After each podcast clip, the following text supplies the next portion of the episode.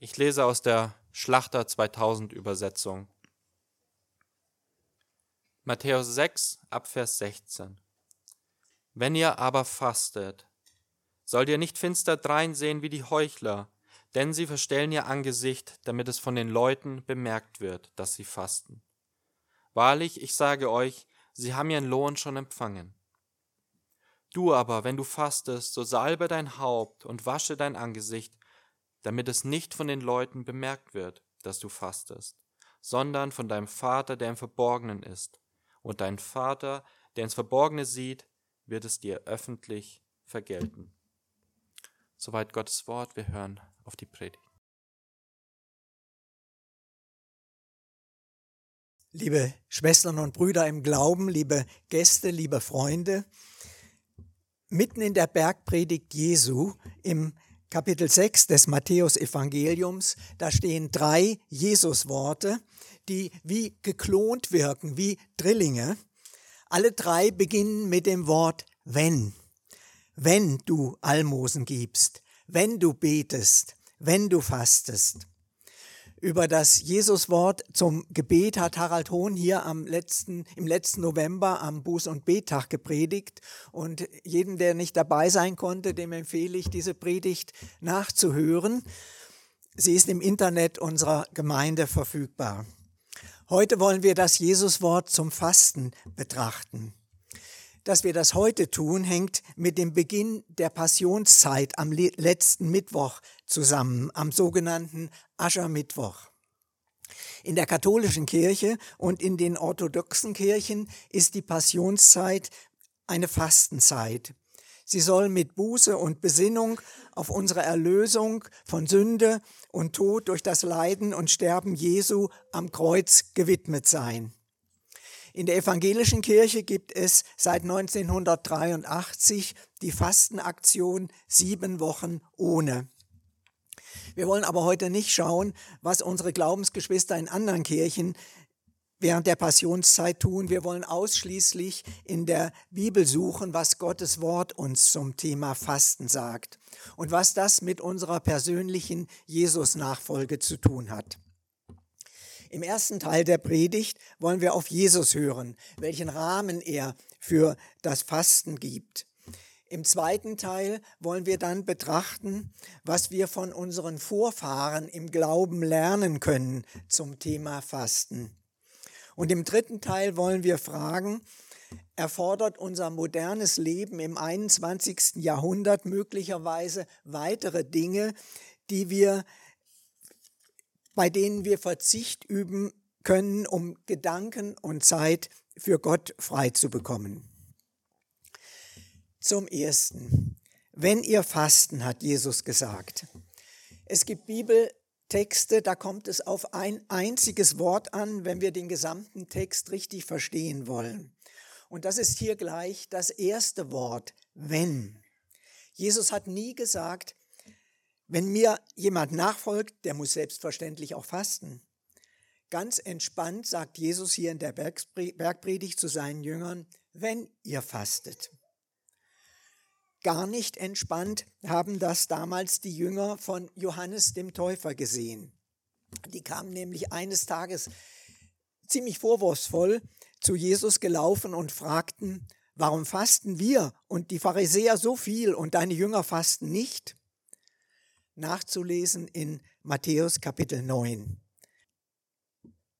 Die Antwort Jesu auf die, den Vorwurf der Johannesjünger hört sich auch wieder ganz entspannt an. Denn Jesus hat zu ihnen gesagt, wie können die Hochzeitsgäste, meine Jünger, Leid tragen, solange der Bräutigam, ich, bei ihnen ist. Es wird aber die Zeit kommen, dass der Bräutigam von ihnen genommen wird, dann werden sie fasten. Jesus sagt nicht, dann müssen sie auch fasten. Damit haben wir, damit wir ein Gefühl dafür bekommen, welchen Fastenstress die Jünger des Johannes hatten, schauen wir in ein Gleichnis Jesu hinein. Die Gleichnisse Jesu sind ja keine Märchen, sondern tiefe, vermitteln tiefe Wahrheiten des Lebens. Und deswegen können wir auch auf die Zahlenangaben in dem Gleichnis vom Pharisäer und Zöllner vertrauen. Da lässt Jesus in diesem Gleichnis den Pharisäer sagen, Lukas 18, ich faste zweimal in der Woche. Zwei ganze Tage von morgens bis abends nichts essen, nichts trinken und das jede Woche. Das ist ziemlich heftig und da kann man den Neid der Johannesjünger durchaus verstehen. Nun folgt im Predigtext eine Handlungsanweisung Jesu, wie Fasten keinesfalls geschehen darf. Da sagt Jesus ab Vers 16, wenn ihr aber fastet, sollt ihr nicht finster dreinsehen wie die Heuchler, denn sie verstellen ihr Angesicht, damit es von den Leuten bemerkt wird, dass sie fasten. Wahrlich, ich sage euch, sie haben ihren Lohn schon empfangen. Du aber, wenn du fastest, so salbe dein Haupt und wasche dein Angesicht, damit es nicht von den Leuten bemerkt wird, dass du fastest.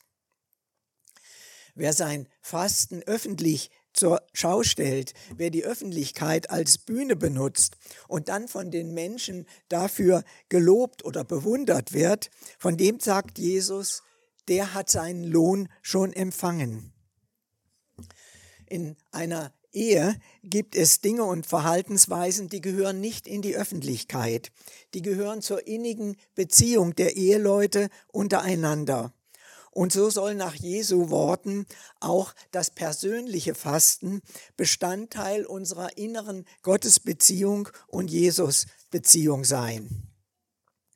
Deshalb ließ Gott dem Propheten Jesaja, nein, nicht Jesaja, Sacharja, dem Volk Israel schon 700 Jahre früher sagen, Sacharja 7, wenn ihr jeweils im fünften und siebten Monat gefastet und geklagt habt, und zwar schon diese 70 Jahre. Habt ihr denn da für mich gefastet? Jesus sagt dir und mir, es muss und wird reichen, dass dein Fasten bemerkt wird von deinem Vater im Himmel, der im Verborgenen ist, und dein Vater, der ins Verborgene sieht, wird es dir öffentlich vergelten. Mit den gleichen Worten endet ja Jesu Anweisung in dem Bibeltext davor, wo es um das verborgene Gebet im Gebetskämmerlein geht. Das ganze letzte Jahr haben wir draußen im Foyer die Jahreslosung 2023 vor Augen gehabt und in uns aufnehmen können immer wieder. Die lautete 1. Mose 16, Du bist ein Gott, der mich sieht. Das war ein Ausspruch von der Magd Hagar, Sagas, Sarahs Magd. Sie war, Hagar war gedemütigt worden von Sarah und war hochschwanger mit Ismael in die Wüste geflüchtet. Aber der Gott Abrahams sieht sie dort und spricht dort in der Einsamkeit zu ihr. Und genau das gibt Jesus im Predigtext jedem schriftlich, der im Verborgenen fastet. Dein Vater, der ins Verborgene sieht, wird es dir öffentlich vergelten. Wann und wie unser Vater im Himmel das tut, liegt in seiner Hand. Wir können mit Fasten genauso wenig erzwingen wie mit unserem Gebet. Aber wir können uns darauf verlassen, dass unser Gebet auch ohne Fasten und mit Fasten, dass beides nicht verloren geht wenn wir es vor Gott tun und für Gott. Nicht, dass unsere Gebete ohne Fasten nicht ernst gemeint sind oder von Gott nicht ernst genommen werden. Aber Fasten könnte ein Ausdruck sein, wie ernst es uns mit unserem Gebet ist. So ähnlich wie Paulus an die Philipper im Kapitel 4 geschrieben hat, lasst eure Bitten im Gebet und Flehen vor Gott kund werden. Das Flehen könnte vielleicht für uns durch Fasten verwirklicht werden. Soweit zu dem Rahmen, den Jesus vorgegeben hat, wenn jemand fastet. Ein ergänzender Hinweis, Fasten ohne Gebet ist der Bibel fremd, auch wenn das Gebet in den Fastentexten nicht immer ausdrücklich erwähnt ist. Zum Zweiten, was lernen wir nun von unseren Vorfahren im Glauben zu den praktischen Fragen des Fastens? Jesus hat Recht behalten. dass auch seine Jünger fasten werden, wenn er von ihnen weg in den Himmel aufgenommen sein würde. Das lesen wir zum Beispiel in der Apostelgeschichte Kapitel 13. Es waren aber in Antiochia in der Gemeinde Propheten und Lehrer, nämlich Barnabas und Simeon, genannt Niger, und Lucius von Kyrene und Manaen und Saulus. Als sie aber Gottesdienst hielten und fasteten, sprach der Heilige Geist, sondert mir aus Barnabas und Saulus zu dem Werk, zu dem ich sie berufen habe.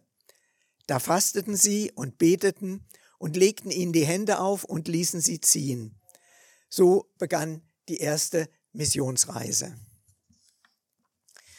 Der jüngste Vorfahre im Glauben, den ich zitieren möchte, ist mein Glaubensbruder Günther, der längst im Himmel ist.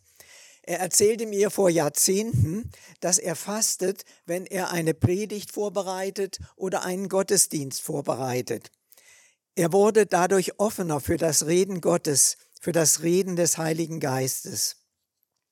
Bis dahin gehörte Fasten nicht zu meiner Jesus-Nachfolge. Inzwischen kann ich seine Erfahrungen bestätigen. Als ältesten Vorfahren im Glauben möchte ich uns Mose vor Augen stellen. Gott ordnet für sein Volk einen großen Versöhnungstag an.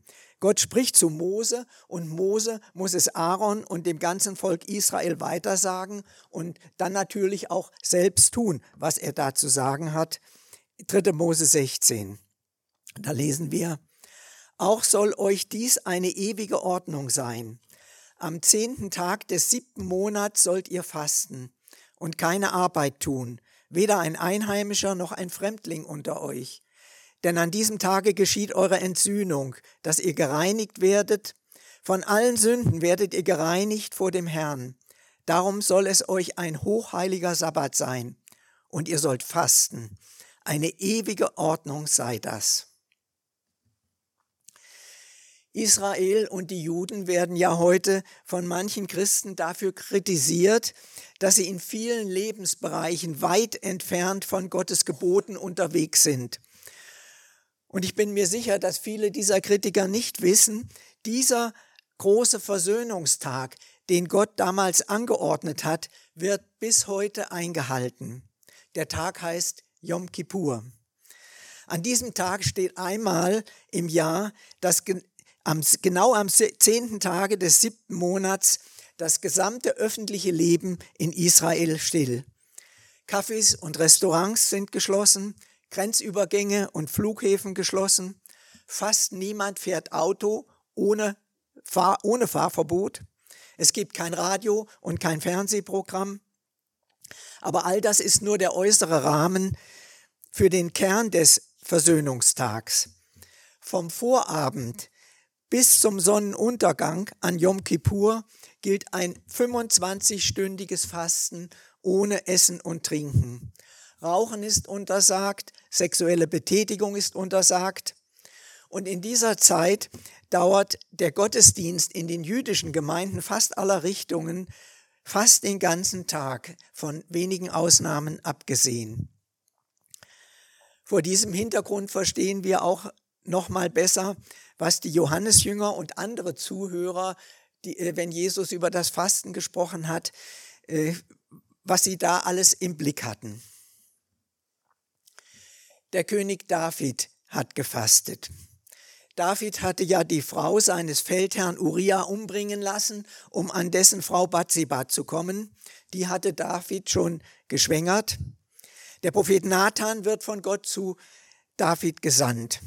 David bereut seine Taten, Gott nimmt seine Umkehr an und er muss, er bekommt seine Sünde weggenommen und muss nicht sterben, so wie Nathan ihm vorher ankündigen musste.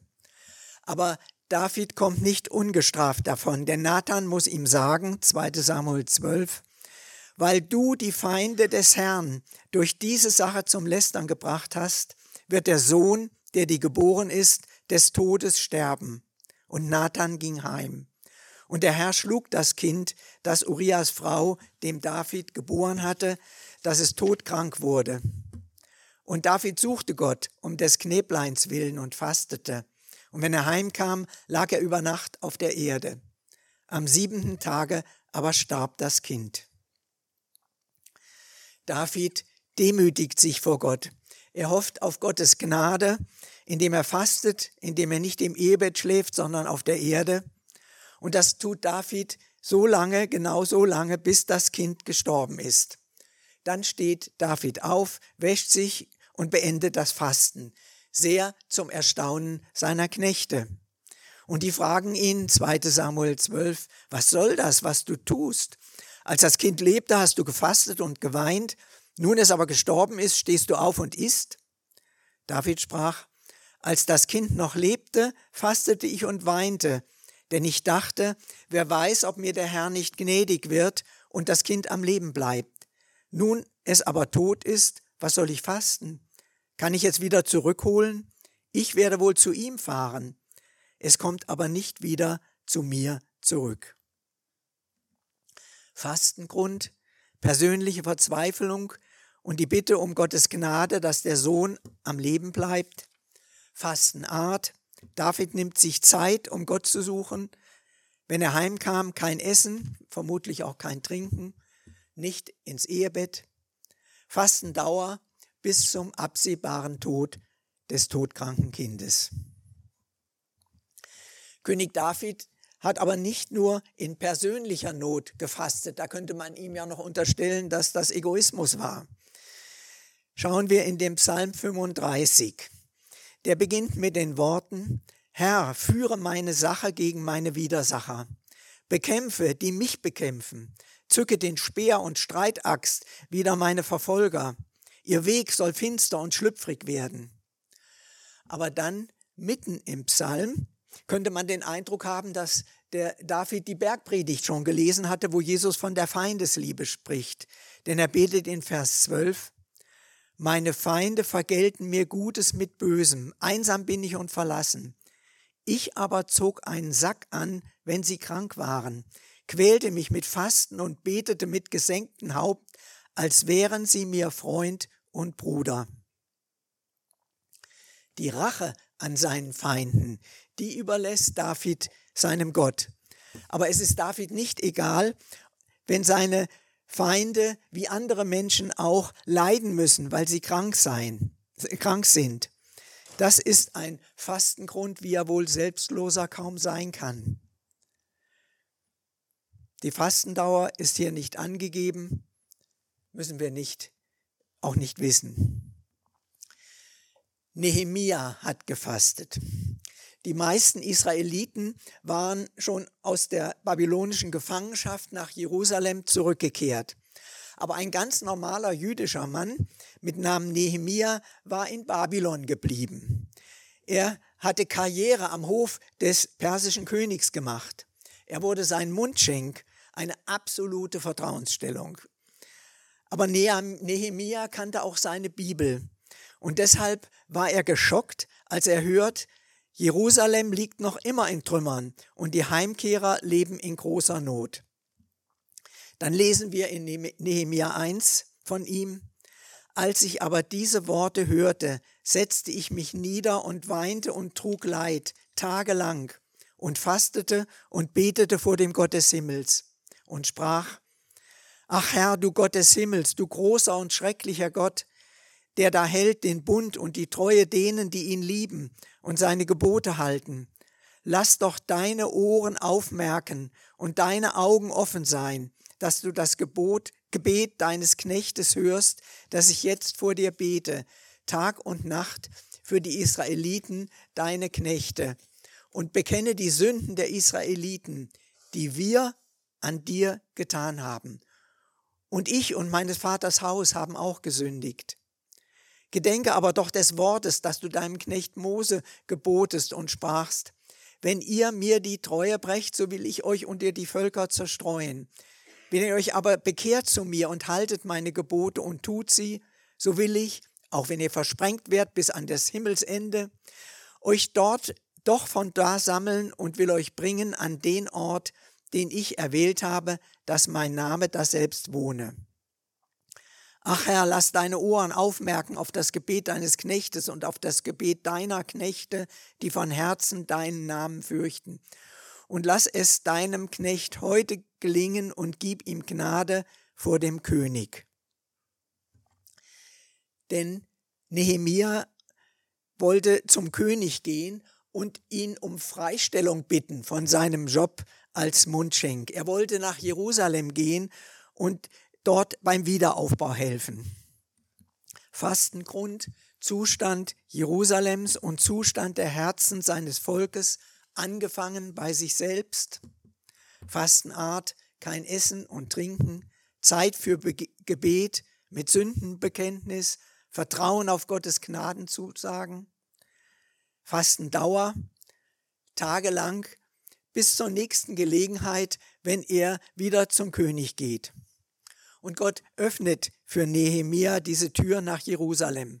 Spannend nachzulesen im Buch Nehemia ab Kapitel 1, Vers 1 und am besten gleich bis zum Ende lesen. Es sind nur 13 Kapitel. Ihr werdet staunen, wie schnell ihr dort am Ende seid und was ihr dort alles noch entdeckt.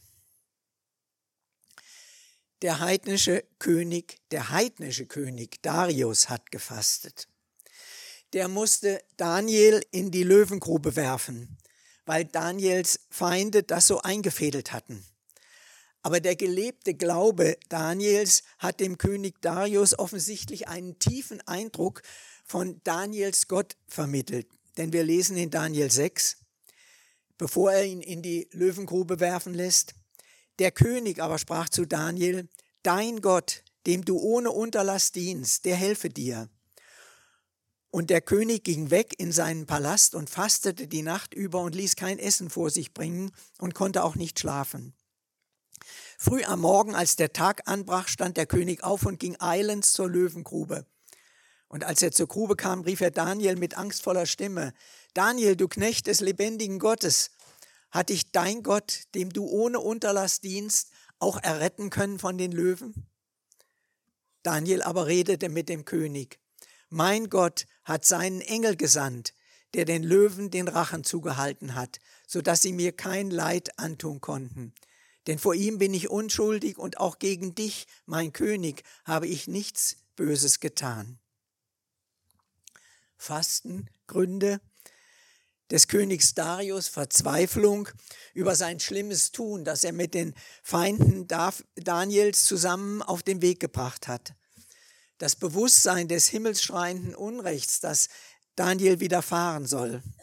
Fastenart, kein Essen, Fastendauer bis am nächsten Morgen, wenn die Grube geöffnet werden sollte.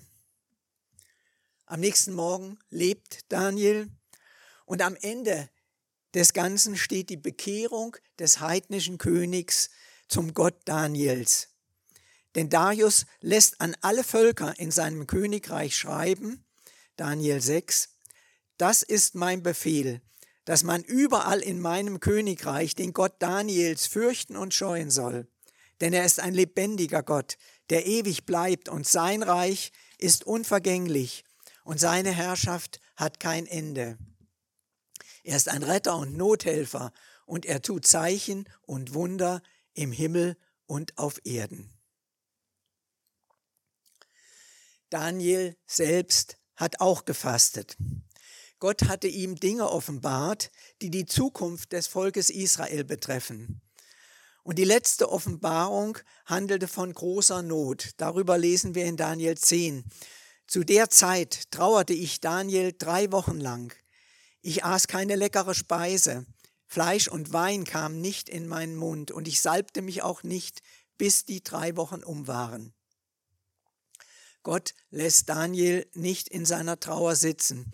Durch einen Engel spricht Gott zu ihm, Daniel, du von Gott geliebter, merke auf die Worte, die ich mit dir rede.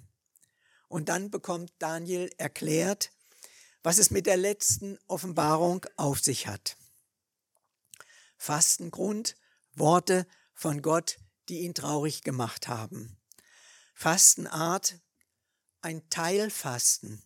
Keine leckere Speise, kein Fleisch, kein Wein. Fastendauer, eine Trauerzeit von drei Wochen.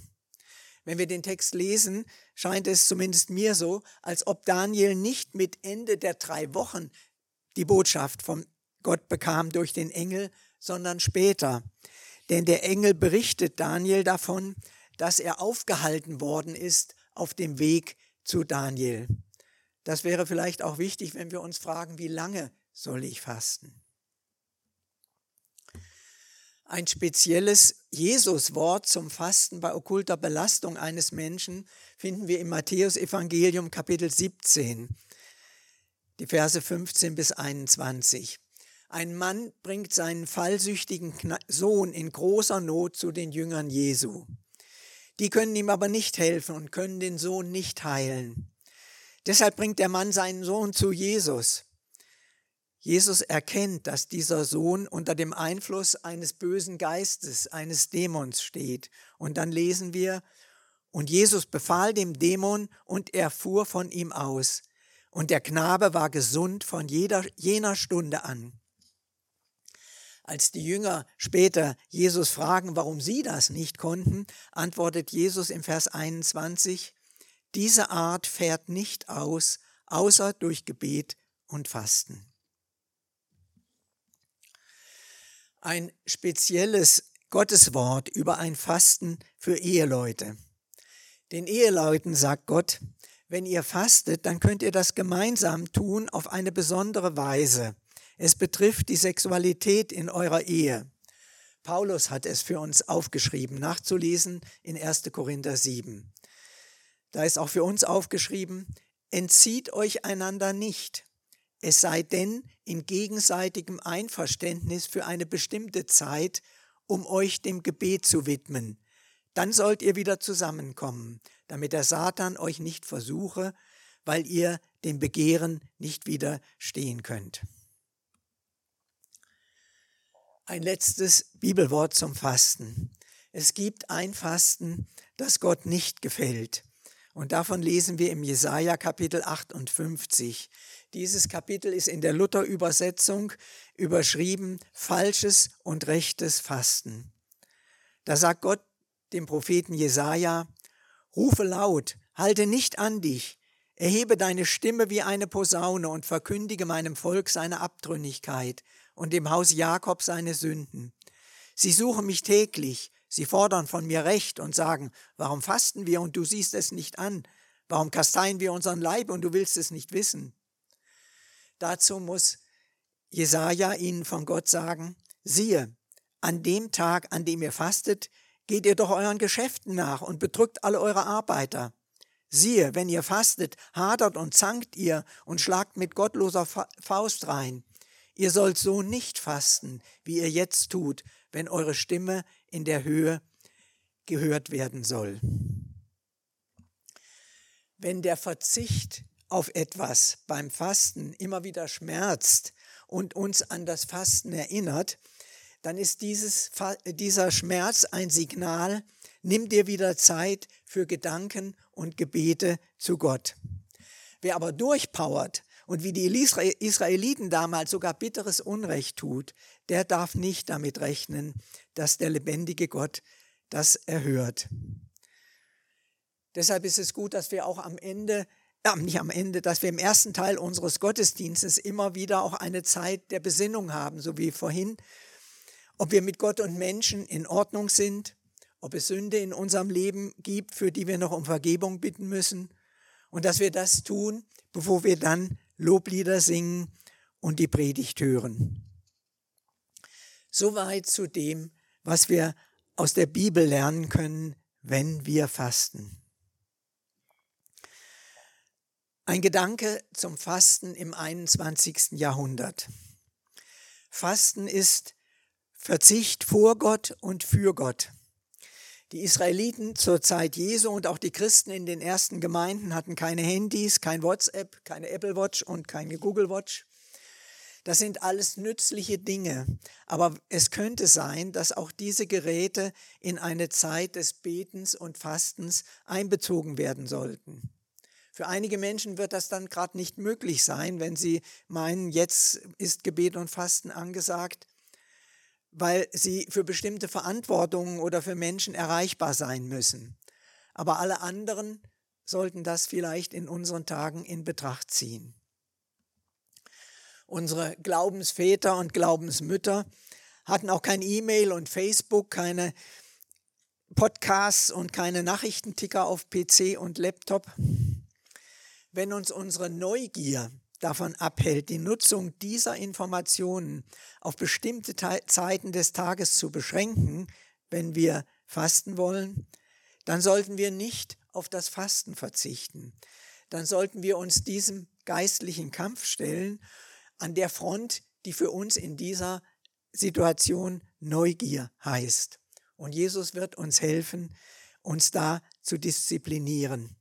Vielleicht auch ein Gespräch mit einem anderen Christen oder ein Gebet, dem wir uns anvertrauen. Ein letzter Gedanke. Wir brauchen Kreativität zum verborgenen Fasten.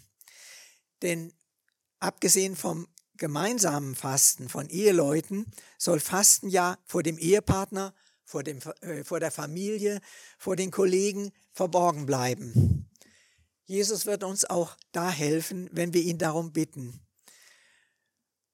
Ein Teilfasten ist vielleicht ein guter Einstieg dazu und beim Teilfasten sind auch leichter Lücken zu finden, die unentdeckt bleiben für die, vor denen wir auch verborgen fasten sollen. Auch da können wir im Gespräch miteinander sein und füreinander beten. Dafür ist Gemeinde da. Wenn ihr fastet, hat Jesus gesagt, und so wie er uns im Gebet führt durch sein Wort und durch seinen Heiligen Geist, genauso wird Jesus das auch tun, wenn es darum geht, wenn ihr fastet. Amen.